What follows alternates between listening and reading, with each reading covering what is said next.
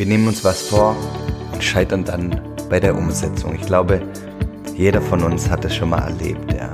Wir hatten das Ziel, mehr Sport machen zu wollen, mehr Zeit ähm, ja, für sich selbst zu finden, mehr Zeit mit den Kindern zu verbringen. Ja, oder der Klassiker, man hat sich vorgenommen abzunehmen, aber irgendwie hat es dann doch nicht geklappt.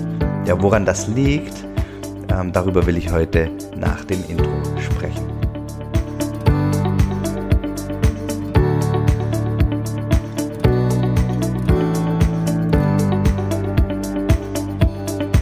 herzlich willkommen. Mein Name ist Jörg Kundrat und ja, willkommen bei Familienmensch, dem Podcast, der dich dabei unterstützt, die Dinge, die du vernachlässigt hast, wieder in den Fokus zu rücken und zu meistern. Ja, jeder von uns möchte sich doch persönlich weiterentwickeln und dafür neue Ziele erreichen. Ja, man möchte abnehmen, möchte achtsamer sein, effizienter sein, mehr Sport machen und so weiter und so weiter. Ja. Interessanterweise wissen die meisten Menschen, was sie dafür tun sollten. Ja. Beispielsweise, ähm, wenn ich abnehmen möchte, die meisten Menschen wissen, okay, ich vielleicht ähm, ein bisschen mehr Sport und, und die Ernährung etwas umstellen und dann klappt's. Ja, die Menschen oder wenn, wenn, wenn man mehr Zeit für sich verwenden will, dann, dann wissen die meisten Menschen, wie das funktioniert. Genauso auch, wenn sie fitter werden wollen. Dann wissen sie, okay, ich, ich sollte zum Laufen gehen oder ich sollte mich im Fitnessstudio anmelden und hingehen. Und, und dann klappt es. Ja, also rein kognitiv wissen die Menschen, was sie dafür tun sollten. Aber jedoch klappt es nicht. Irgendwas bei der Umsetzung ja, hindert, hindert uns daran, erfolgreich zu sein und unser Ziel zu erreichen. Also nehmen wir beispielsweise an, du hast ein ganz konkretes Ziel. Du möchtest fitter werden und meldest dich daher im Fitnessstudio an. Und am Anfang bist du super motiviert, ähm, gehst, gehst hin, gehst regelmäßig hin, ähm, machst dort vielleicht Klassen, hast einen Personal Trainer und dann ähm, ja, lässt es irgendwann nach, irgendwann kommt irgendwas im Beruf oder in der Familie, was dich davon abhält, dein, dein Fitness, äh, Studiotermin wahrzunehmen und ja, du gehst dich hin. Und das passiert dann wieder. Und so ähm, im schlechten Prozess, ja, ähm, lässt es dann nach und das Ziel, ja, fitter zu werden, was du dir gesetzt hast für dieses Jahr oder für die kommenden Monate, ähm, wird wieder nicht erreicht. Und was ganz wichtig ist, wenn man sich was vornimmt, ja, in, in, in der Hinsicht, ja, egal ob es Fitnessstudio gehen ist oder abnehmen oder mehr Zeit für sich oder die Kinder zu haben oder achtsamer zu sein, egal was, das alles verändert die eigene Persönlichkeit. Ja, denn was dafür vonnöten ist, ist ja die täglichen Gewohnheiten zu verändern. Und ja, das Problem ist, dass man sich deswegen häufig zu viel vornimmt, ja. Und jede radikale Veränderung lehnt der Körper, also das Unterbewusstsein, ab und wird alles dafür tun, dass du es nicht kontinuierlich machen wirst, ja. Mal angenommen, du, du äh, planst von heute auf morgen zwei, drei Mal in der Woche ins Fitnessstudio zu gehen.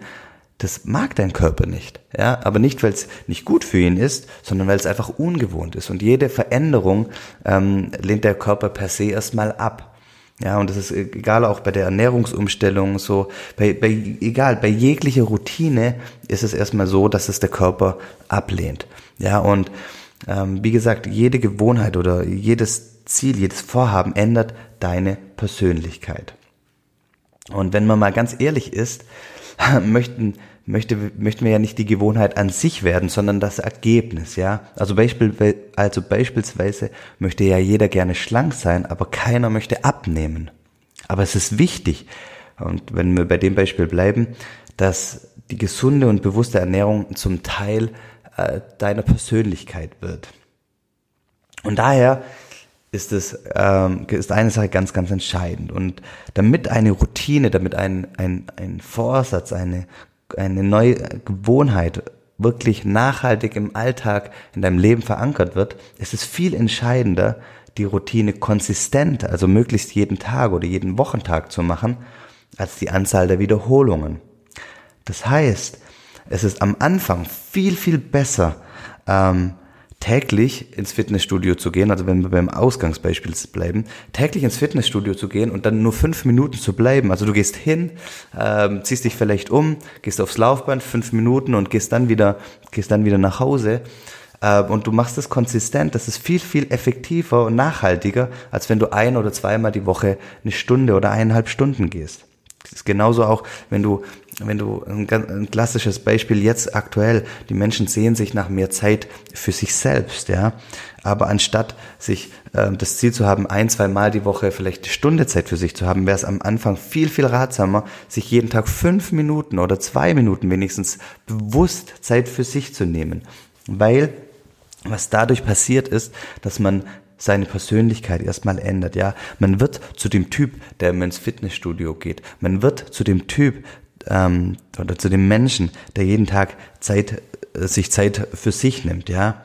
Und wenn das erstmal zu der, zur, zur eigenen Identität geworden ist, ja, dann ist es natürlich ein leichtes, ähm, auch die, die Zeit ähm, im Fitnessstudio zu erhöhen oder die Zeit, die man sich für, persönlich für sich äh, nimmt, zu erhöhen. Und dann spielt auch irgendwann nicht mehr die Konsistenz die Rolle. Aber erstmal muss es zur Persönlichkeit werden, ja.